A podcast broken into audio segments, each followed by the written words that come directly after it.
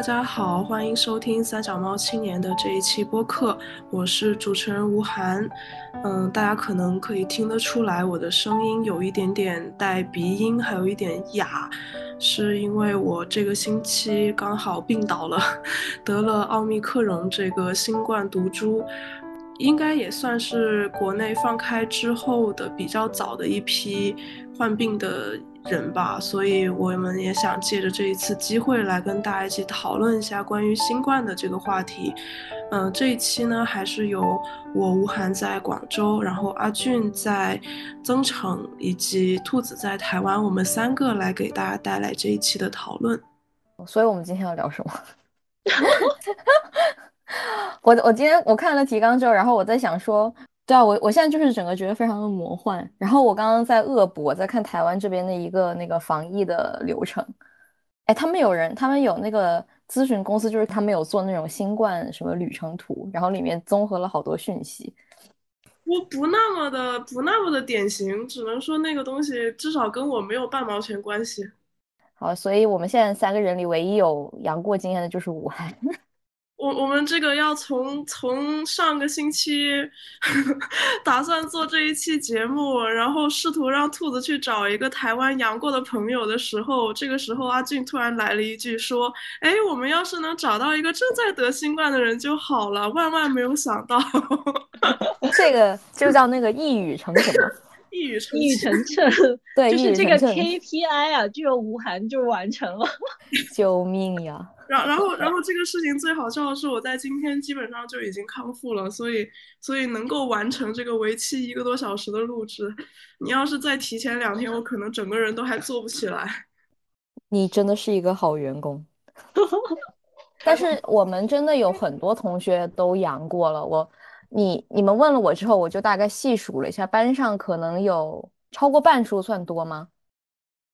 我觉得好，好像跟广州比起来不算多了，也这样一算，确实，确实，对啊，就是呃，因为你们问了我之后，我就去班上抓了一些同学，因为我不太知道他们之前的情况嘛，我就问他说你们有没有养过？我觉得可能就差不多是一半的样子，然后呃，该阳的人早早的可能也都阳完了。我们开学初的时候非常严重，就是九月前后。然后可能正好所有大学生都回学校了，然后人一下子变多了之后呢，就非常密集的有一阵子，你看上课都可能有一半同学都没有来这样，然后后面就陆陆续续的大家就是慢慢的、慢慢的阳、慢慢的阳，然后现在每堂课没来的可能就是二到四个人左右，就比之前少了很多，然后大概就是这么个情况吧。但也已经快到冬天了，不知道到冬天会发生什么情况了。好吧，你们想问我什么？来吧，哎，其实我首先我有一个想问你们两个的事情，就是因为我应该好像是十一月三十号那天嘛，看到说广州要全面放开的一个消息，说什么打响第一枪的那个那个新闻，嗯，然后我那天刚好在飞机上，就是从那个长白山回来，就是深圳，刚好看到这个消息，我就觉得说，哎，这个。广州当地的人会是一种什么样的心情？就是前明明前两天还在就是各种说什么封封铁皮，然后说要要呃什么居家，然后封铁皮，然后封封着大楼不让出来，突然之间他就说要放开。嗯，我那天就是非常的，呃，怎么说呢？突然就是中午睡了一觉。睡起来了以后，习惯性的打开小红书，然后发现番禺区解封了，然后第一个反应就是啊，番禺又解封了，好羡慕啊！什么时候轮到海珠呀？然后我就起来了，起来以后站在阳台上，发现我们家楼下在拆铁皮，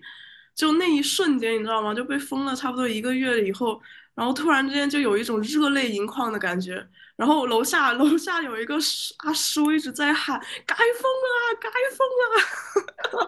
那个心情啊，就那个心情传染的，你就整个人就激动的不得了。然后那那时候其实没有没有想太多后面的事情，就是第一个反应就是终于解封了，然后就看到我们家门口的那个铁皮的那个栏的那个位置就在不停的就在拆嘛，就就感觉非常的兴奋，然后我就一直在群里面给我朋友直播说我们终于解封了，然后当时第一个反应就是解封了，我要出去玩，我要去吃，我要去买麦当劳。然后那天我就真的冲出去买麦当劳了，然后麦当劳超级多人，然后大家都憋坏了。对，然后买完麦当劳之后，第二天 开始去药店买药。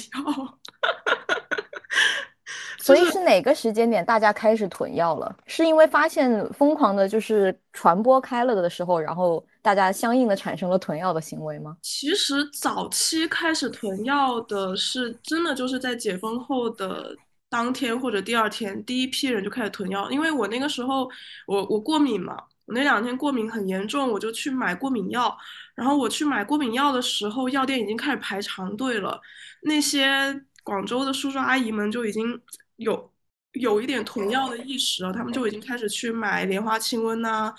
九九九感冒灵啊，嗯，哦，还有中药，那种益气补血的，什么强身健体的中药，就他们会买两盒莲花清瘟，然后还要再备上两包中药这样子。当时那时候应该也就解封的当天晚上吧，我就出去买药了，然后就遇到了很多人在排队。我当时特别怕，就是我就很很担心，说万一我要是在这一堆人里面染了阳怎么办？然后，但其实那个时候还好，那个时候还没有大范围的开始传染，所以大家都相对还是比较安全的。那是第一批我感受到的囤药的潮，第二批囤药潮大概是在大家发现就是身边人开始阳的时候，家里面没有什么药的人，他就开始去各个渠道开始去抢药。但那个时候，因为大家都很很乱，就是不知道该吃什么药。那个时候，就是整个宣传口上也没有跟你科普太多，说你需要备什么药。然后大家去买的最多就是莲花清瘟。我们我们家门口那个药店莲花清瘟就是脱销了非常久，一直也不进货。后来就是开始抢抗原，抢抗原大概是在上个星期的时候达到了高潮。就是你在广州基本上就买不到抗原这个东西，然后我是从重庆的朋友手里抠到了一盒，然后他从重庆那边给我寄了一盒过来之后，他们那边就抗原也脱销了。我其实我其实就是吴涵说的那个第一批，就是我在三十号当天看到那个新闻说广州宣布。呃，很多区都全面全面就是解封，不再去分那个什么低风险区、中风险区、高呃中风险区的时候，我的第一反应就是我操，我要囤药了。我的第一反应我就是去打电话给家里说你们口罩够不够，然后你看家里有没有就是呃必备的药品，然后第二步就是我去打电话，就是或者说发微信，然后发给那些就是国企、央企或者是。那些公务员，然后去找那些平时就是在医药行业的那些基金经理什么的，反正就是问他们，你们公司有没有给你们一些囤药的建议或清单？结果是有的。嗯，我就拿了他们那个囤药的清单，我就给给给别人发，我就给家里人发，我说你看对照一下，就是各种类别的，然后我们家有没有有没有过期，需不需要囤，就是买买买几个回来。就是看看家用吧，其实就是备用嘛。然后还有口罩够不够？其实当时因为我是没有知道抗原这个东西的概念的，下手晚了，只买到了 五盒，五盒很多了。但是是抗原服了，就是因为怎么说呢？他本来因为我我买那个抗原是从国企的那个姐姐手里抠的。他们是每天都要做完抗原才可以去上班，所以他们是他们才是抗原土豪，就每天公司给他发抗原。嗯，然后他那时候就说：“哎，这个抗原其实就每天测一次才能去上班，然后正常价格是两到三块钱，但是你在线上买，你在就是现在是十二点开始在阿里阿里大药房就可以抢购嘛，那个已经是。”五六到八块钱一盒了，嗯，对，这有点当时抢口罩的感觉没错，是的，一模一样，这个一模一样。然后在也在抢 N 九五，就是因为因为大家说现在整个疫情蔓延的非常快嘛，就普通的那些医药口罩在这个病毒的传播力面前就像一张纸一样，然后大家就开始又重新带起了 N 九五。然后 N 九五现在也是，我不知道现在有没有恢复供应啊？就我上前两天给我朋友匀了十几个 N95，但是那个时候他说他还是买不到的，就是他线上下单之后，然后商家是没有办法发货的，因为手上没有货。嗯，我觉得好像这一波广州就是它解封，而且广州解封的消息其实到我这里来说，我是隔了比较远的嘛，因为平时我也没有经常在看头条或者新闻的。然后呃，我知道广广州疫情就是整个放开的事情，是我们陆生的群里在讨论过年回不回家的事情。然后他们就突然有人发了一个推送，说现在广州落地的那个政策变成了什么三加零还是什么零加三，我不太记得了。就意思是。呃，完全不用隔离了，就他们的意思看起来是。然后我就很困惑，我说这不是前两天还在封铁皮吗？怎么突然今天回去放这么开？然后我就开始去查那些新闻，然后去，然后就看到了你们在群里面讲的那些事情，就是我才倒回去看，然后发现哦，原来现在整个广州怎么前一天就好像你前一天裹的老老实实穿了三层衣服，然后 第二天就全裸了一样。发生了什么？就是非常的问号，就是我的状状态就是很问号。从一个外部的视角看起来，完全不知道这当中那个角色是怎么做下来的。我我们内部也不知道，对，不知道，莫名其妙，突然之间就解封了。然后他解封以后，就没解封之前，大家都想啊，我要出去，我要爬山，我要逛公园，我要吃麦当劳。然后等到他解封了以后，大家就第一个问号就是，我要不要出门呢？他还会不会再封啊？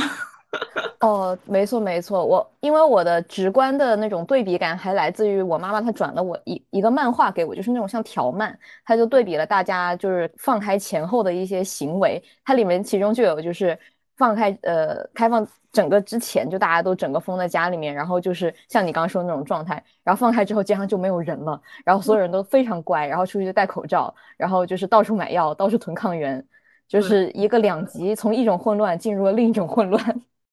就那句话不是从就广州一下被人从 ICU 抬进了 KTV 吗？就非常形象。就当天晚上那些这店全部都开了，然后胆大的人就去了，像我们这种胆小的就很害怕，你知道吗？就是不知道我我我到底该不该出去，然后这这解封到底解几天，会不会又突然之间封回来？因为当时有一个说法说是因为广州要开会，然后上面要来人什么的，然后就。解封了，说要响应什么二十条之类的就解封了，但是又有人说，说不定就会开完了，或者过两天人都走的差不多，又重新封起来，说要清零，就是各种说法满天都是，大家就很恐慌，说到底是不是真的要放开了？然后那几天都都处于一种很就那种。满满脸都是问号，也不知道该怎么正常生活的状态。然后后来突然之间，就北京那些地方相继的也开始公布说要放开了，不做核酸了或者怎么样。然后我们才心里有点底了，说哦，这次是真的大范围放开了。因为如果只是广州放开的话，那就不不等于是放开，就就相当于是没有放开，因为你去人流量是一直在流动的嘛。如果你其他城市不跟着一起来的话，那就相当于是没有这回事。所以后来看到大家都放开了，就就心里有底了。哦，原来真的就什么做自己第一责健康的第一责任人吧。嗯，确实是。而且广州放开这件事情，也不能广，就是全面放开这件事情，它其实也算是波及到了我这边吗？因为我刚到台湾的时候，就是大家对于阳这件事情就是太习以为常了，就大家说，呃，阳了啊，阳了就阳了吧，呃，线上上课去吧，就是就是这种态度。然后我过来之后，就这边一点那种对抗阳了之后的一些症状的那种防疫意识。就是都非常的不明显，大家都很普通对这个事情。然后我过来之后就一直也没有把这个当成非常严重的一件事情。然后可能放开了之后吧，反而我因为我会看 B 站或者小红书这种，他就会被带上来一些，就有些人他确诊之后自己拍的一些视频啊，或者有些医生他就会专门出视频来教大家怎么囤药。或者就是呃，反正就是有相关的一系列的一些视频，就随着这个热点就反复的被翻上来，然后反而让我这一个在台湾已经待了可能有三个月吧，对，有三个月的人，然后突然 燃起了要备药的意识，然后那天我突然就开始问我的台湾同学，我说在这边如果阳了，我应该买什么药啊？然后我台湾同学问我说，你阳了吗？你有事吗？然后我说没有，只是好像突然某种意识觉醒了。然后感觉之前过得有点太安逸了，现在开始有一种不安的感觉在心里面。哎，那你去台湾之后，你们还戴口罩吗？我们都是室内戴的，而且我发现有的同学是非常严格的，会在室内也不吃东西，然后他就会一直戴口罩。因为台湾跟大陆有一个很明显的文化差异，是大家喜欢在干正事的时候一边吃饭。就是我不知道为什么会有这样的习惯啊，但很多 IMBA 的同学他们聊起来，他们也说觉得台湾挺神奇的。就是你可以在课堂上吃饭，那你就意味着你就要在室内把口罩摘下来，然后你有长时间的就是吃饭啊、跟人聊天啊等等的。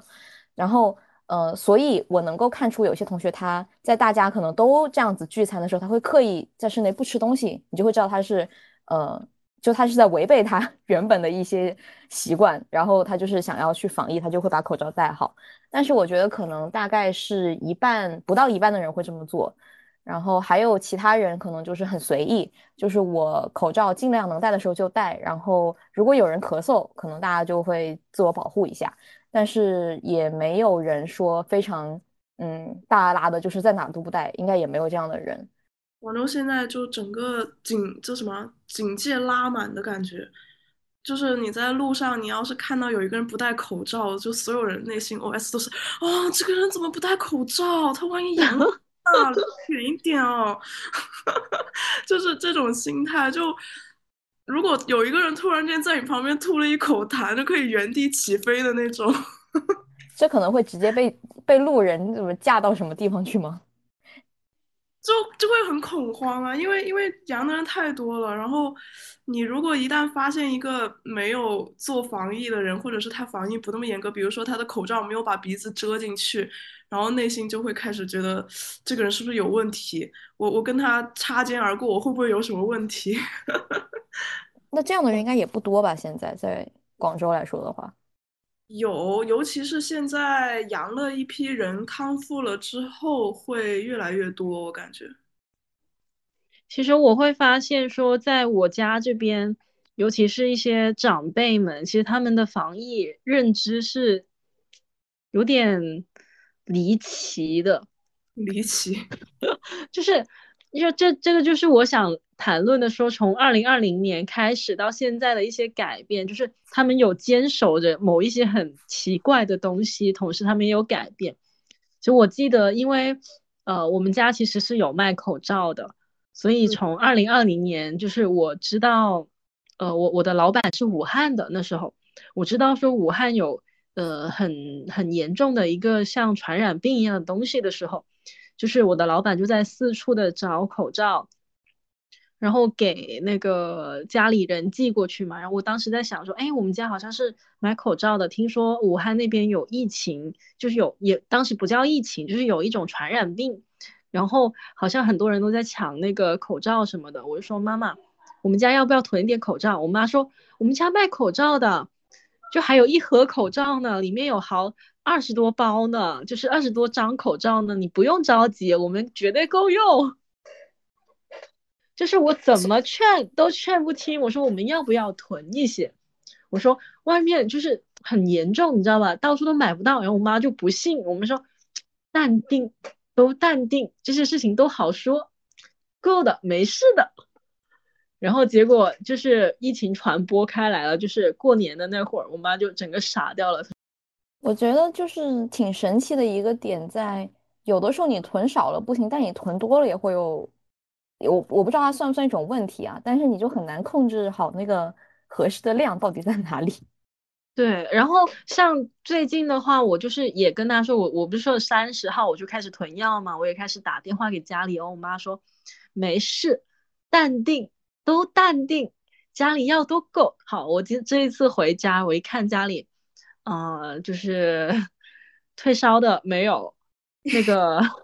感冒药没有。然后就是喉咙发炎的，就是那种消炎药没有。然后他说消炎药不是有那个止咳水吗？然后我说那感冒药，他感冒药不是有九九九感冒灵吗？那我说好的，那退烧的呢？我妈真的不知道从哪里给我翻出来一排药，真的是那个芬必得、布洛芬。我一看就是那个呃有效期到二零二二年十二月。我整个就要疯掉了，因为我真的很很，我就是那种很悲观、很焦虑的，就是我觉得什么东西你都要做好最坏的打算，所以我就是那种，呃，第一反应我就说要囤货，然后要囤囤物资、囤口罩，然后列清单，然后把我身边所有的人都发一遍，就觉得说你可能想不到，但我觉得很危险，你要注意一下这个事情。结果我我妈就是这种淡定，都淡定，没事的。而且我这一次回来发现，他连口罩的正确佩戴方式都没有搞懂。他 现在吗？对。他戴那个口罩就是直接挂在耳上，然后轻轻的捏一下，就是整个整个，他不是那个把那个铁那个什么树金属片按照自己的鼻子轮廓形状这样贴稳，他就是这样挂上去以后，嗯，戴了跟没戴没有什么区别，我觉得。你说到囤货这个事情，我就我我从被风控开始就一直在处于囤货的状态嘛，就我觉得淡定有淡定的好。怎么说呢？因为我囤了太多东西了，导致我到现在都吃不完。我一直到现在还在吃我之前的囤货，但是它已经放了一段时间了，以至于很多那种生鲜类的，比如说什么番茄啊、土豆啊那些，全部都烂了或者是发芽了，就只能忍痛的扔掉。然后还有很多那种冷冻的那些，就我的冰箱的那个冷冻层被我塞满了，到现在都还是满的，就发现囤太多了吃不完。但是当时的那个心理下就是说。我要买很多很多，然后能够维持我多久之内的一些不出门的这样一个消耗。然后等到现在整个放开了以后，我最头疼的就是怎么样消耗掉我这些囤货。每天都在吃一些不新鲜的东西。然后还有你说到囤药这个事情，我就感觉，嗯，就是大家不是很多那种囤药的清单嘛，就包括你也跟我们分享了很多这种囤药的清单。但我自己阳完一遍，我就发现其实里面很多药都是非必需。物品，就你你妈的这种淡定，可能真的是出于某种生活的智慧，或者是经验的总结。就其实大家大家的那种囤的药，它很多是那种辅助型的，或者说是嗯比较中类似中成药啊或者什么药的那种。它其实对于这个新冠的这个症状来说，只能起到一点点的缓解作用，它没有办法说是一个主要的一个什么消消。消炎、杀菌之类的这种作用就不存在的，只有布洛芬是永远的神，然后其他那些药真的可有可无。然后我我也囤了很多药，然后那些药其实基本上都没怎么吃。所以按你的经验来说，到底哪些药是最有用的？退烧药。退烧药，普通的退烧药吗？还是需要特效的？怎么怎么怎么为之特效的呢？就是因为。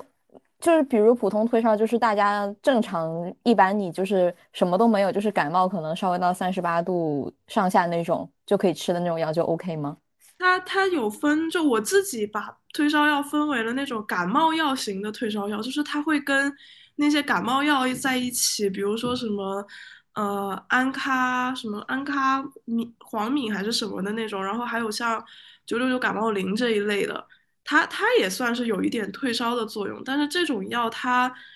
在新冠的面前基本上等于没有作用。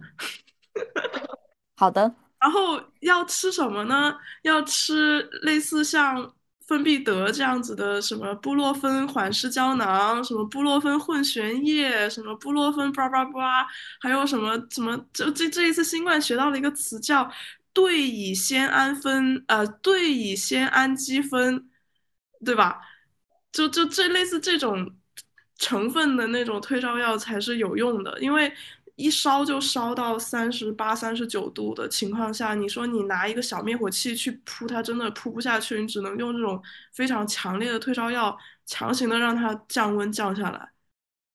因为我有看一些视频，就是他们记录自己阳的过程，就是突然会烧。然后吃完退烧药之后，可能突然它就下来了，然后白天就感觉好点，但是晚上又会烧上去，而且每次好像温度都会比较高的样子，所以我觉得看的感觉就跟一般的感冒很不一样，就给给给了我一些冲击。当时就看到那些视频记录的时候，我觉得这个病它它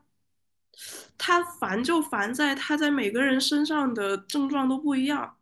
就是你你你看别人的经验，它没有办法完全的适用于你自己身上，这个是我最大的感触。就比如说，呃，我们前同事在在我之前已经有好几个前同事，他们都开始阳了。然后有的人他可能烧三天，有的人烧两天，有的人烧一天，有的人咳三天，有的人咳一天，有的人一直咳到现在。然后还有的人喉咙像割刀片一样，然后有的人又喉咙没感觉，就是。每个人他症状都不太一样，包括我自己跟我朋友他们之间也不太一样，所以就是你只能说兵来将挡，水来土掩，做好一切准备，但是你不能说啊，我现在到了哪个阶段，可能我下一个阶段就是什么，就他有一个大概的那样一个怎么说旅程，旅程，嗯，他不完全按照他你给他规划的这个路线走，就是这种奇怪的感觉。好，结论就是应该把所有药都备好，然后等着它的到来。嗯，是的，就是就是一种在等待考试降临的感觉。对，因为我其实有看到一个也令我蛮焦虑的一个事情，就是我不是有个前同事的男朋友阳了嘛，然后我的前同事就呃去社康帮他去开药，去医院去开药，然后开的药里面没有退烧药。就没有那种像吴涵说的那种，就是特别针对性的那种退烧药。然后我当时的第一反应说，哎，原来不需要这种特定的退烧药，然后也可以就是好好的对抗这一次的新冠的这个病毒。然后三天后，她男朋友的那个高烧一直在三十八九度，从来没有退下来。然后我就觉得说，其实还是需要退烧药的吧。朋友们一定一定要看一下家里面备的退烧药够不够剂量，就是因为新冠它有一个很大的特点，就是它会反复的发烧。你烧起来，然后你吃一顿退烧药，可能这一顿退烧药管个四到六个小时，然后这四到六个小时过完之后，你又会继续烧，然后你又要继续吃，所以那个对于药量的需求量还是蛮大的。我当时就是有点错估了我的退烧药的剂量，所以后面就。开始不停的跟我的朋友们说，还没有阳的朋友们记得把退烧药的量囤够了，不然等到你烧起来没药吃的时候，你就真的是太麻烦了。所以他的这个发烧是必须要特效的退烧药才能压得住的，就你完全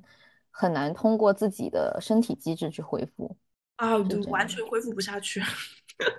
那如 果我真的没有退烧药的话，我就会一直烧，一直烧，烧到有药为止吗？烧到你退烧为止，就他他烧可能大概，我就这个这个个体差异太大了，就没有办法说。我有的朋友他烧不起来，就是他不会烧超过三十八度，他可能就三十七度多这样一直烧一直烧，他也不吃退烧药，因为他温度不高，所以他就这么一直烧烧烧个一天或者最多两天，他就退烧了，他也不用吃退烧药，可能这中间他就是比较难受，头痛啊、头晕啊、浑身不浑身痛啊这种症状都是会有的，但是。有的人他就是一烧就直接飙到三十九、四十度去了。你说三十九、四十度这种，正常人来说应该是忍受不了，你必须要有退烧药的。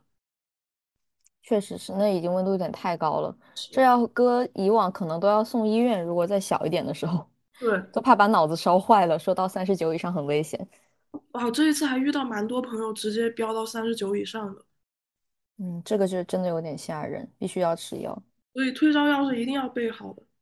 好，收到，马上，明天明天上午就去买退烧药。哎，其实我还蛮好奇，因为吴涵中间有跟我们说，呃，中间有一段期间就是没有什么吃的，就是骑手也阳了，然后因为自己是小阳人，然后周围的超市可能也很多老人家、小孩子过去，然后良心上就是不让自己去超市买东西，所以我很很好奇，说那段时间是怎么熬过来的。我我运气比较好，就是我在大概当就是喉咙痛的时候，我就开始准备了，就是就有备无患嘛，我就想着说我先备着，万一真的第二天烧起来了，我也有办法应对。所以那一天我就去买了一扎矿泉水，就是那种瓶装的矿泉水，大概十五瓶左右吧。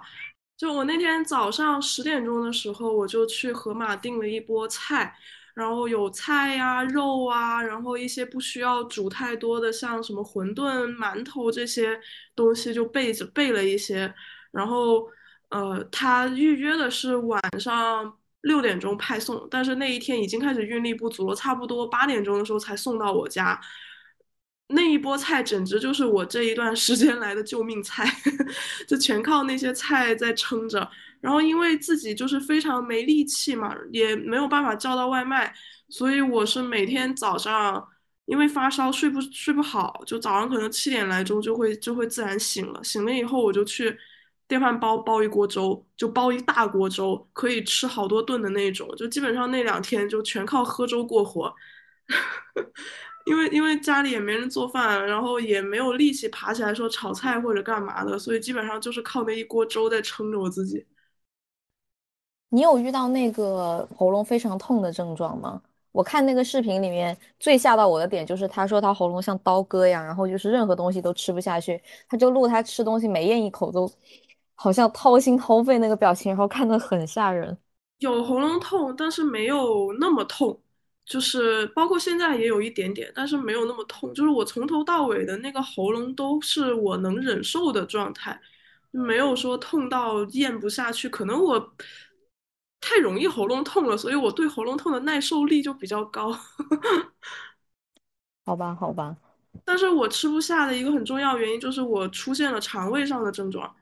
就是呕吐跟拉肚子。在我高烧的当天和高烧第二天低烧的时候，就是吐的很厉害。别人我很少听到有朋友说他会吐的，但但我就是一旦烧起来了，我就没感觉了，然后一退烧我就开始想吐，就那几天基本上就是抱着马桶在吐，结果吐到我退烧后的第二天，我甚至我的那个腹肌有一点在隐隐作痛，吐出了腹肌。嗯，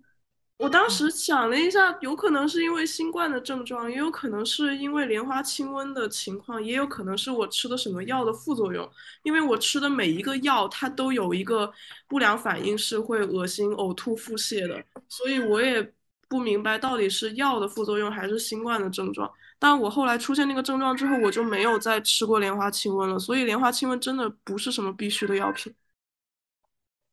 嗯。因为我想到还有广州别的朋友，他们说家里他们家里人也都阳过了，然后说啊，就这个，就这之前就是管的这么严之类的。所以你现在对就是感染新冠，你个人的感受大概是什么样的？我个人感受就是能不得就别得了吧，真他妈受罪啊！但还是很痛苦是吗？就不。嗯，对，就我我的症状基本上跟流感差不多，就是跟我之前得流感的感觉差不多，但是有的人身上会比流感还要强烈很多，所以这个真的是能不得就不得吧，但是防不住，这是一个很大的问题。就我自自己已经想尽了办法去预防了，就包括说戴 N 九五啊，然后尽量少出门呐。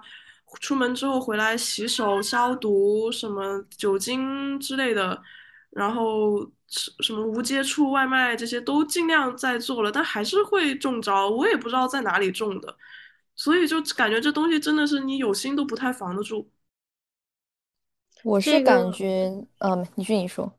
没有，我就是刚刚想到他说能不得就不得，就是想起了之前在我们小区群里面那个那个老人家。就是在在讲说我的，就是因为他，呃，很多专家嘛，在那个电视里面说，其实要大家多，呃，一定要打疫苗，因为疫苗不不能就说防止你感染，但是它可以帮助你在感染的时候尽量不得重症。所以就是会有很多老年人，就是说听了一呃，就是官方的一些宣传呀什么的，会觉得说自己本身有很多。的基础病，就是，然后如果一得新冠，他就觉得自己是必死无疑，就是已经抱着这种必死的决心，在在每天的过日子。你你说到基础病这一点，我我真的觉得是会的，就是它会放大你的基础病。就是我自己本身我是腰椎上会有一点劳损，就我有腰肌劳损跟椎间盘突出。然后我高烧的那两天，就感觉有人在攥我的腰，你知道吗？就是那种腰痛的感觉，已经很久没有感受过这么强烈了。然后包括我本身也有过敏性鼻炎之类的这种，就是会感觉它会无限的放大你原本有的一些基础病。所以，所以这种像老年人，特别是有那种比较多基础病在身上的老年人，会很很很难熬吧。就我这么一点点的这么屁点儿大的基础病都会被放大，但我不知道大家其他人会不会有这种感觉？就是我当时一个很强烈的感觉就是腰特别痛，包括我高烧退了之后开始发低烧的那段时间，按道理来说身上不应该再那么痛了，但是我的腰还有我的那个呃坐骨神经那附近还是很痛，晚上睡觉都要就是翘着腿这样子放松整个腰才会稍微好入睡一点，然后包括我前两天。呃，流鼻涕的那个状态和鼻塞，这两天鼻塞的这个症状也是要比别人要更强烈一点的，所以我就在想，它是不是某种程度上让我的原本的这些病症更加放大了？它的原理比较像是削弱了你的抵抗力嘛，所以就原本有的一些基础病，它就没有办法被压制了，像是这样吗？嗯，太了解背后的原理，但是能够感觉到是这种情况。嗯，其实像刚才说的，我最担心的其实是家里的老人，就是，呃，当然我不知道能不能说，确实放开和病毒共存就是很多国家之前的做法，然后中国这样子做就是有点像晚了一步做，所以从客观大趋势上来说，这样的做法肯定不是错的，但是，嗯，老年人的话，我觉得在这当中就是会因为本来就体弱。多病，然后像你说的，他可能会放大一些基础病，他们又更比我们可能有更大几率身上带着一些基础病，所以可能会格外的煎熬，而且本身就已经，呃，不是一 不是一个很有多的力在受罪的一个年纪了。而且这个就是我刚刚说的，我发现家里或者说朋友家里的一些长辈有一些很奇特的。就是在这个疫情中产生一些很奇特的坚守着的想法，就是他们很多人能连第一针疫苗都还没有打，就是这个就有一点奇特吧？没错，就是我我是我我也是这一次回来才知道的，就是呃有的人才打了一针，因为我以为因为我爸妈是已经打了第三针了，我就以为说啊这边。普遍的都已经打完第三针了，他们比较就是政府宣传比较到位，都是挨家挨户的去抓人去打疫苗这种。结果我没有想到说他们这么的坚守，就真的是政府挨家挨户去宣传，但是他们依旧觉得说没用的，这个东西就是淡定，要淡定。打完一针，有的甚至是连那个第一针疫苗都没有打，他就觉得说没用的，这种疫苗没有用的，要不就是说淡定。这个都还还好说，都没事的，没有那么严重。不知道现在放开之后会不会有一些改变呢？因为像刚才讲到的，大家的防疫的意识应该已经大幅的有一个提升，在放开。对，所以就是他们最近都在想办法说研究医院打疫苗，就社康打疫苗的时间点，哪个时间点人少，他们赶着那个时间点去。因为在广州这个情况下，就是太多人阳了。你你在人口，就是大家排队去打疫苗的话，很可能是在打疫苗的过程中感染了。所以他就在看说哪个时间点是人最少的，在那个人最少的时间点去，很神奇。就是现在终于想起来要打疫苗了。哎，我还蛮好奇的，现在如果确诊了的话，要怎么处理啊？就是他有怎么样的一个流程吗？呃。一般就是先感觉到自己不舒服，然后开始测抗原，嗯，然后一般这个时候呢，抗原是阴性的，然后就会以为自己没有事，然后出去继续浪，然后浪着浪着回来，然后发烧，然后基本上发烧的时候，你就可以确定，嗯，是中招了，那么就在家躺着吧，不需要上报或者说之类的吗？不需要你上报也没有人理你了，所以现在如果自检是阳性的话，后面不需要再重新去诊所或者医院做二次确认吗？你不需要，你去干嘛呢？去那边更多羊，羊群聚集。他现在他现在那个二维码，他就是那个健康码是那样的，就是你就算是阳了，它也是绿码，它不会写你是呃红码了已经，但是它会在你。旁边就是那个右下角，我我不知道别的城市啊，就比如说广州那个城市是它在右下角本来写的是叉叉小时或者多少天阴性这样子，它就会改成是阳性。嗯，对，是的。但阳不阳又有什么所谓呢？还是绿码呀，还是可以搭飞机啊，还是可以出去啊。现在也不看码了，税康基本上没有用了。去医院还是要看。这个这个放开真的 放的够全面的，因为台湾反正我刚看流程嘛，据我所知，你自检阳是不算的，一定要做好防备，然后去正规的机构或者就是像医院这种要去再检一次，然后呃确认完之后，然后其实是要上报的，上报完之后是要做自主隔离，然后那个时候你可能就。比较靠自觉，就得依靠，比如说其他的人过来送东西。当然，那个阶段如果你还是想跑出去，可能就没有人管你。但前面还是有一个类似像上报一样的动作。就这个这个流程，它是在呃怎么说呢？在这个稳定之后吗？对所有的工序，它能够稳定开展的前提下，这个流程是有效的。但是对于我们现在来说，就是所有一片混乱。你就算去，比如说你要去医院做二次检测，那么就会有成千上万的人往医院去堆。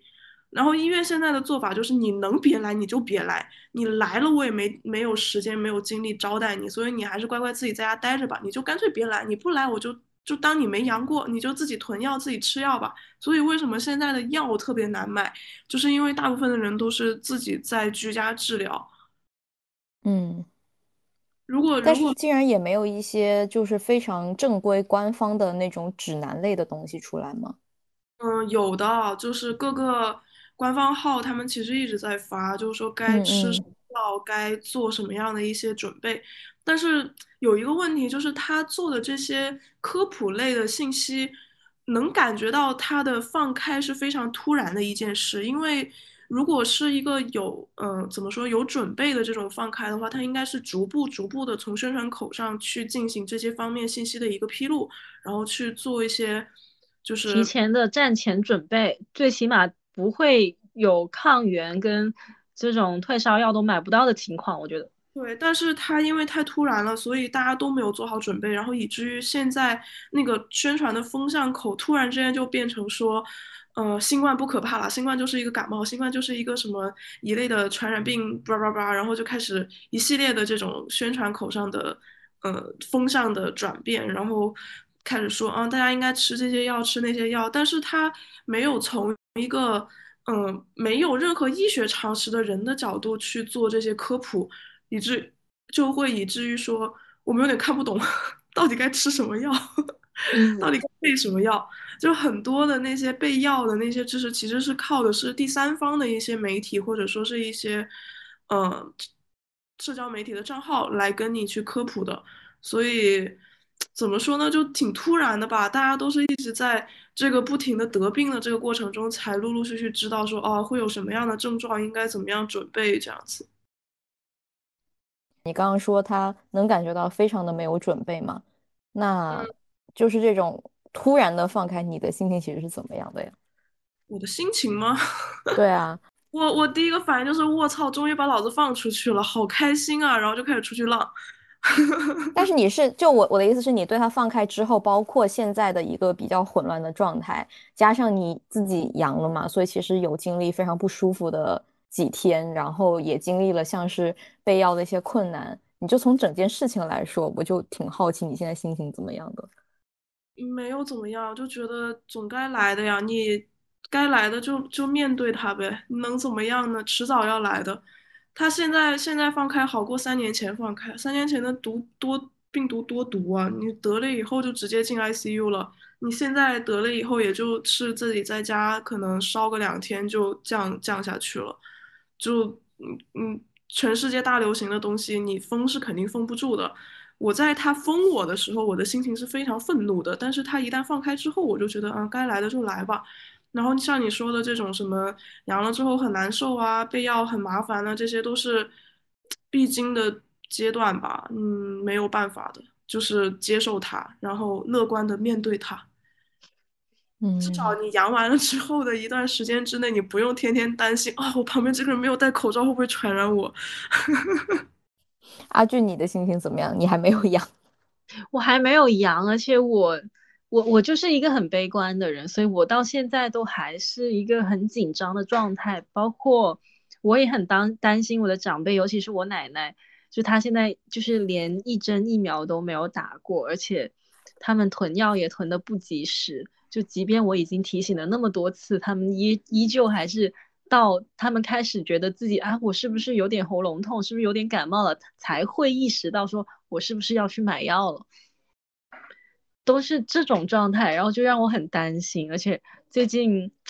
呃，就像我奶奶，其实她已经八十多岁了，她也有很多的基础病嘛。然后她昨天下去看她的时候，她就一直跟我说，我好想出去逛一下呀。她说自从广州放开了之后，他从来没有走出去他那那个家门，他就一直跟我说很想要出去，就像小孩子一样撒娇，就说现在又出不去，我又要多走动，那能怎么办？我说那我就牵着他的手，一直哄着他说我们在店里面走一走，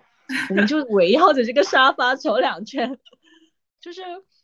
我我还是处于一种就是能晚一点得病就再晚一点。就是把自己的那个防护措措施再做的好一点，就是我会觉得还是处于一个很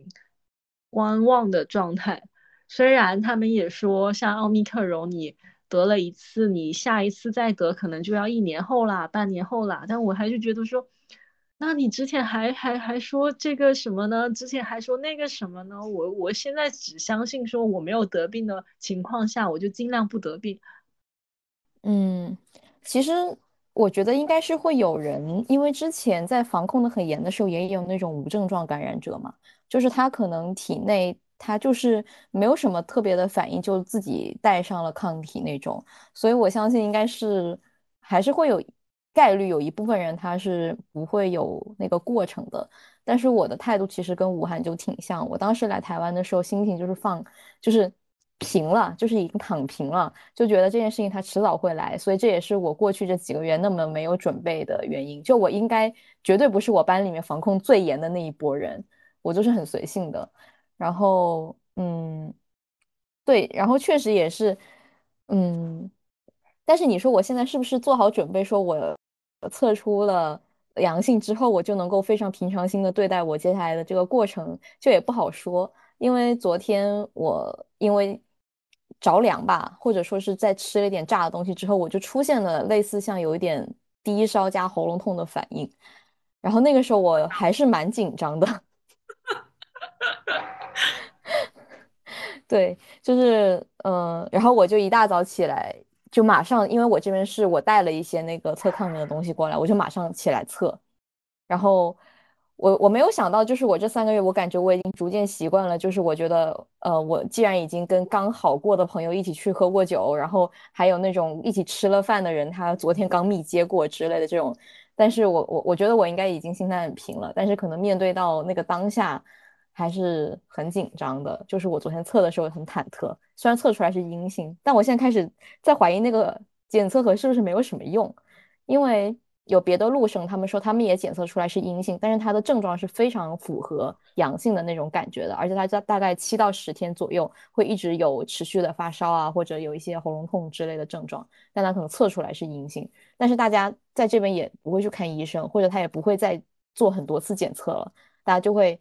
自己吃药，然后让他好过去。我跟你分享一下我的阴性朋友们他们的那种精神内耗啊。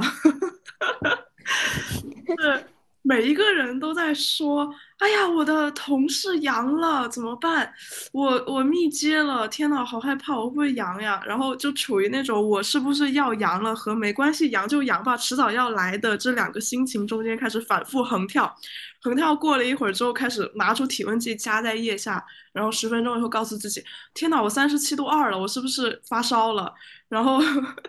过了过了一会儿，说又量一下，哎，好像又三十六度了，好像又没事了。那我明天是不是还要继续上班呢？然后过了一会儿又什么什么叫什么？哎呀，我这个朋友又阳了，那个同事又阳了，我的老板又阳了，叭叭叭。嗯，第二天可能第二天下了班之后又回来说：“哎呀，身体好不舒服，我是不是又阳了？”就每天都在。反复的问自己，我是不是阳了？我我刚开始有点症状的时候，我也是这种状态，就是非常焦虑，说我是不是阳了，以及我有没有阳和就这种状态的那种精神上的内耗还是挺厉害的，就不知道自己到底是不是真的阳了，以及我如果阳了我要怎么办？我如果不是阳，我什么时候会阳？就这种心情。然后直到前昨天吧，我朋友发了一个他拿着体温计的照片，说：“好的，大家大家好，我阳了。”然后整个人就销声匿迹去发烧了。就是这个过程，这个过程真的我自己也感，因为我刚开始是广州那两天降温嘛，然后我本身就有鼻炎，降温天我就很容易喉咙痛，就是因为鼻涕太多，然后导致了咽喉那个位置受鼻涕刺激而出现喉咙痛，然后我我就一直以为说啊，我是不是这一次也是因为这个降温导致的鼻炎导致的喉咙痛或者怎么样，我就一直。在反复的问我自己，我到底是阳了还是我鼻炎？结果一直到那天晚上开始发低烧了，我才发现哦，确实不太正常了。朋友，我的朋友们也是非常多这种精神内耗，特别是留在决赛圈的这些人，我觉得越晚阳的人，他经受的内心的压力会越大。因为你所有身边的人都阳了之后，你没有阳的这种情况下，第一你会怀疑说我是不是无症状，但其实大部分人都会有症状。他所谓的无症状，只是没有肺部上的一些什么感染的症状，就这种感冒啊、发烧啊这种症状还是会有的。就据我所知，我还没有听说哪个朋友是真的是一点感觉都没有就阳的。然后另另外一种就是开始怀疑我是不是嗯。哪里有问题，就导致了说为什么我还没有开始阳，可能是什么潜伏期啊之类，然后就开始不敢回家，不敢接触父母，不敢接触老人等等，就这个精神内耗的状态非常严重。然后那个时候我朋友跟我说了一句，就是你不要太担心，如果你真的阳了的话，你不会这么舒服的。我觉得他这句话非常适用，就同样送给兔子。好的，谢谢，我就放平心态，等着他的到来，买好药等着他来就可以了。所以就是确实不用想那么多，因为想了也没有用。就像你刚刚说的，有的时候你就是人在家里面做，莫名其妙家里人遛个弯回来就把你给感染了，然后可能自己在外面跑也没有什么事情，就完全是玄学。你像我自己一个人住，我都不知道我怎么样被感染的，完全不知道。那就阳了就阳了呗，那就治疗呗。然后我我很理解我朋友为什么这么说，因为你如果一旦中招的话，你的你的整整个症状是来的非常快的。我那天早上开始发低烧，然后第一次量是三十七度三，过了两个小时已经三十八度六了，再过了两个小时已经三十九了，然后我就开始灌退烧药。灌了退烧药之后，降回到了三十七度多，反正就是一直在这样的一个反复过程，它起起温度起的非常快，所以就是如果你真的阳了的话，你不会感觉身上那么舒服的，你必定会高烧或者是发烧或者是身上痛，所以如果没有出现类似的症状的话，就当自己没有事情发生就好了。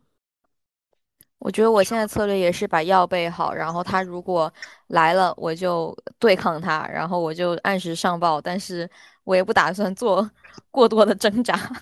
让自己自愈。对啊，我觉得台湾应该还好，就台湾它过了那个爆发的巅峰之后，他可能身上你周围带毒的人，他相对的没有那么多，他就不会说像北京、像广州这样子这么密集的去爆发。对，所以就大家就是细水长流一般的，一个感染一个，然后慢慢的就会阳完，就还好呀，总比这种是还好，就是扎堆的阳好。就扎堆的阳的话，你连药都买不到，这个才是比较麻烦的。我觉得我在广州的话，我应该会非常的焦虑。就像你刚才说的，第一，你不知道身边的人的情况，而且如果大家都已经阳完了，然后你却一直都没阳，每天都会在有这种心理煎熬的部分。就是你阳了就是生理折磨，没有阳就是心理折磨。没错，我的朋友们正在经受着各各个的心理折磨。刚刚有一个朋友还在发说，他妹妹有三个同事阳了，然后他妹妹开始出现了一些低烧的症状。他说：“完了完了，我今晚会不会熬不过去了？” 也也是不知道这样是早阳一点还是晚阳一点，到底哪个比较好？各各有各的吧。但我我现在有一个比较麻烦的情况，就是味觉和嗅觉的丧失这个问题，就从来没有想到过自己会这么倒霉，因为它这个症状不是每一个人都会经历的。就是它它虽然有一个类似这种流程，就是比如说先喉咙痛，然后再发高烧，然后低烧，然后鼻塞等等等等，然后最后一个阶段可能就是咳嗽。但但是我我这个阶段就是这个所谓的嗅觉和味觉丧失这个阶段，不是每一个人都会有的。我就这么的幸运就中了这个情况，然后到现在就是不知道该怎么办，也不知道这个症状会持续多久。你会担嗯心味觉丧丧失是个后遗症这件事情吗？我觉得它不是后遗症，它是一个新冠的症状。就它它可能称不上后遗症，后遗症可能是一个就是长期的一个问题，但是新冠这个这个这个症状的话，感觉会是一个不那么长期的问题，但是也不好说。我我我还是挺有信心，他能够可能在一个星期左右能够康复，因为我今天能够闻到一些味道了，能够尝到一点味道，比昨天要好很多。就虽然我今天在生吞柠檬，但是能够尝到柠檬的那个酸味儿了，会让我很开心。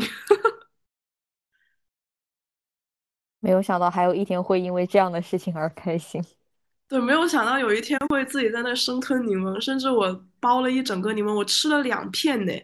都都觉得好像还好。然后那个柠檬很酸，我我的那个嘴巴因为前两天烧的太厉害了，然后嘴巴干裂了，然后那个柠嗯，汁遮的我的嘴巴很痛，但是我的舌头没有感觉。啊，一些还是有点吓人的，这样讲起来。特殊才艺出现了。好吧，因为之前比较被老人家念叨的就是你去台湾千万不能得呀，因为得了之后就会大家很多人都留后遗症啊，就是老老人们非常担心这一点，就反反复反复的说。然后我也不我也不知道，我没有跟他们仔细讨论过这个问题，不知道他们现在心情是怎么样的。台湾主要是已经放开太久了，所以可能之前他们说应该大概在去年的也是接近冬天的时候，就有一波特别难熬，就大家跟现在的广州可能差不多，就全部封在了家里，然后也物资啊还有药啊全部都买不到，所以那个时候可能也是民众的情绪有一个集体的低落期吧。我我觉得可能是因为广州之前封了差不多一个月的时间，然后大家经历过那个阶段之后，再到现在，相对来说没有这种很强烈的这种低落的感觉，就是感觉那个情绪已经被之前的事情给消耗掉了，然后现在反而是有一种向好的这样一个方向，就会觉得说。呃，既然大范围的在阳，那么可能一个月到两个月左右，就至少在过年之前，可能该阳的都阳完了，那大家就可以好好的过年了。就对于未来的这样的一个生活，还是比较充满期望的。不过感觉大家至少心态比较积极是一件好事情，就是你已经有这么混乱的一个，就是大家都生病的一个状态了，至少就是怎么说，思维部分 要稳住吗？心态要稳住。虽然不知道能稳住的人有多少，我觉得吴涵可能算是比较，是不是更年轻一点的人，大家会对这件事情的态度更乐观一点，就觉得反正迟早都是要来的。但是我就不确定，比如说年纪再大一点的人，包括就是尤其是老人家那种，他们会不会心态就很不好？像刚才阿俊说的，就他们也被封住了，然后现在行动非常的不便，对他们的生活可能也带来了很大的冲击。我觉得这件事情要取决于你的准备做的怎么样。就我们家是准备的非常充分的人，就是在我阳之前的大概三四天左右，我爸妈还过来给我送过一次药。就是那个时候我还是缺一些什么止咳药啊，或者说是这种化痰药，就我觉得不那么重要的药。当然我爸妈就会觉得说，嗯，每一个阶段的药你都要备着，所以还给我拿了一些过来，给我给了我一些 N95 的口罩。所以我们家相对来说是充准备的比较充分的。我们家所有人都是三针疫苗齐全，然后包括我爸妈最近可能还要去准备去，就是注射可能第四针的那个加强的那个针了。所以我们家的整体的对于这件事情的态度就是挺乐观的，因为因为我爸妈他们单位现在正在大范围的爆发，然后他们俩就说啊，那那就染了就回家隔离呗，那没染就继续上班呗。然后看着同事一个一个的被拉去隔离，他们说哦那就没事儿啊，随便呗，那就那人家隔离了，那我继续干呗，就这种状态。然后包括我那个时候说我喉咙有点不舒服，我爸也是说我啊没关系，静观其变，哎烧了就吃药，就是这种状态。然后阿俊说他们家可能比较悲观，我觉得可能跟老人家嗯本身有基础病，以及老人家没有打疫苗，可能药备的也不是很充足，这方面都会有一点关系。我觉得我男朋友真的是那种，就是你从 ICU 抬到 KTV，他就在 KTV 原地蹦迪的人，他绝了。我我们那天不是三十号在那个飞机上飞回深圳吗？然后我们在囤药的当天，他突然囤着囤着，把手机丢给了我，跟我说：“赶紧的。”然后下单看有什么要买的，我要干别的事情去了。我说你要干嘛？我要我要看旅游攻略，我要去海南岛玩。我说什么？他说海南刚刚放开了政策，现在可以去海南岛了。嗯，刚放开的时候，就是那个健身房的营销口号就打出来了，说什么国家管了你三年，接下来就是个人。体质的 PK 了什么之类类似这种，然后就说啊呃要提高个人免疫力，你就快点来健身房锻炼吧。结果 结果很多朋友去健身房练完回来以后就阳了，因为整个健身房被一锅端了。不是健身的人其实很容易得流感的，因为健身本来就是在损耗自己身体的各个各种肌肉，就是你的能量都消耗来修复自己的身体了，这个时候不应该健身。正常来说。是的，所以所以很多人去健身，健身完回来以后就倒下了。然后我我们前同事，就我们之前公司楼下不是有一间健身房吗？然后前两天他们在那里说，那个健身房好像已经没有教练了，全阳完了是吧？是的。然后就这件事情很好笑，就打着打着要强身健体的旗号，然后你去了以后你就直接阳了。我我算是整体来说。嗯，症状过得比较快的，就是我可能两三天就过完了别人五六天的症状。就今天是我真正开始发烧的第第五天吧，今天是第六。我觉得很快了。对，天呐，因为因为正常的比较典型的朋友，他们会是光高烧啊，高烧指的是三十八度以上的高烧，就可能要烧两天，可能第三天才会开始退烧。但我第三天的时候已经开始鼻子泄红了，就是你烧完之后就会开始有一点流鼻涕或者是鼻塞什么之类的这种症状出现，基本上就是代表你开始排出这些病毒了。所以我相对来说已经算是症状过得比较快，然后包括我现在出现了一些味觉和嗅觉的这些。衰衰退之类的，已经赶上了我之前那一批阳的朋友，所以所以整体来说，这个东西还是很看个人情况。就是你你你看到别人有什么症状，你就相对的去准备这个症状的应对方案就好了。你出现了，那你有办法去应对；然后你没出现，就说明你运气比较好。所以没有什么太多的所谓的感受吧，就只能。是这样子咯。啊！我觉得我这一次比较难受的一点就是我是一个人住，我没有家人能够照顾我，这一点还是挺难、挺挺痛苦的。就是尤其是在烧的比较厉害的那两天，需要需要吃饭，需要喝水，需要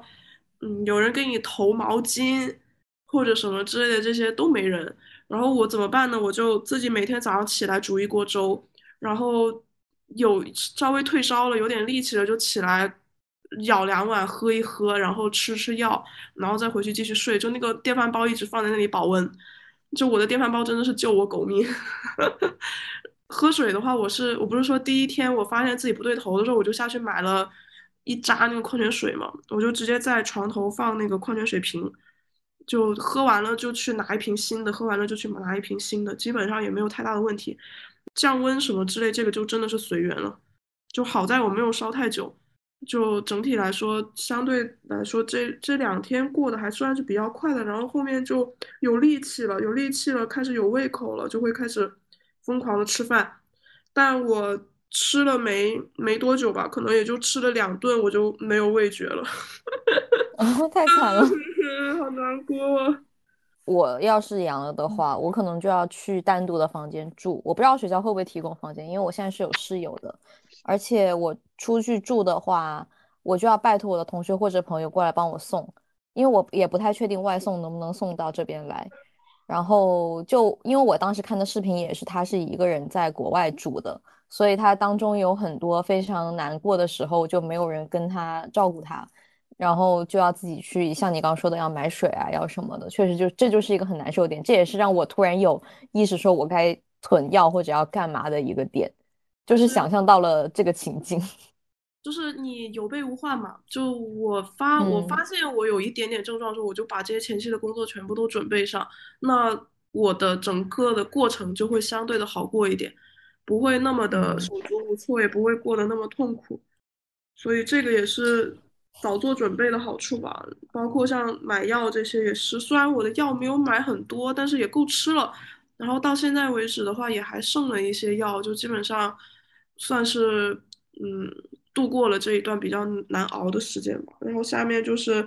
今天今天试了三个土办法，想尽干尽快恢复我的嗅觉和味觉，但好像都失败了。嗯。但我，但我的话，我会是另外一种担忧的东西，就是我觉得我自己身体太差了。像刚刚吴涵说，觉得五天，然后差不多这个这个病情就要到尾声了。我觉得就说这很快啊，你想想我上一次就是那个那个感冒，然后加喉咙痛，就是加起来整个大半个月，就是三三到四个星期，就是。一个月过去了，然后如果说像这种情况下，如果是新冠的话，它本来要大于好几倍的这个病情，那我就没有一个月我就下不来了。我觉得这个不一定，有可能，有可能你的就是嗯，怎么说呢？我觉得这个真的很很很很没有绝对性可说，就是有的人他可能。症状非常的难受，它会持续很久，但是有的人他又比较快，这跟本身的体质就也没有相关的研究表明吧，我也不知道怎么样，就是身边的朋友真的是有快有慢，也有的是一下子就出现了后期的一些症状，就比如有的人还在发烧的时候他就开始咳嗽了，就很说不准，这个就真的是新冠它变幻莫测的地方就在这里，所以也不用太担心吧，就是备好药品就好了。我已经是我在家里，就我跟我男朋友已经是把所有的药物能用上的药物，然后还有干粮，还有水，然后还有葡萄糖，就是我我都担心自己煮不了饭，所以备了葡萄糖，就是可以维持自己的生命。对，然后还有什么维 C、维 B 这种维生素，什么都备好了。但但是我觉得唯一担心的就是我自己的身体太弱了，它本身。跟这些病毒打架的时候，他可能自己没有那么强，没有那么厉害。其实我我不知道深圳目前什么情况，但是广州的话，现在相对来说应该比刚开始的时候会稍微有序一点了。就是如果你一旦出现了你觉得没有办法身体 hold 不住的情况的话，像很多社区的这种医院的发热门诊，其实都是可以去的。但我们基本上就能不去就不去了嘛，因为那些地方实在阳的人太多了。然后，嗯，像医院的一些急诊之类的这些，其实目前来看的话，因为，呃，他们里面的很多医生他其实是属于第一批感染的，那这一批医生到目前为止应该都基本上快要康复了，那他们就可以回到他们的工作岗位上的话，相对后面的这些病人来说，他的医疗资源就已经比。前面刚开始那一批感染的人要好很多了，所以如果是真的感觉到身体，嗯，撑不住了那种情况，比如说什么高烧三十九度，烧了三天还没有降温的那种，就可以去医院了。然后我们现在大概是在上周的时候吧，就听说就是原本的很多那种社区医院都重新开了发热门诊，以前都没有的。然后现在开了发热门诊之后，就是相对那种没有药的，然后。可能有一些基础病的这些人，他们就可以去选择去这种，嗯社区的这些发热门诊去就诊，他就有了一个类似分诊或者是分级治疗的这样一个一个情况出现了。虽然也没有非常系统的这样一个分级的这个做法，但我觉得相对来说越往后，它的秩序就会越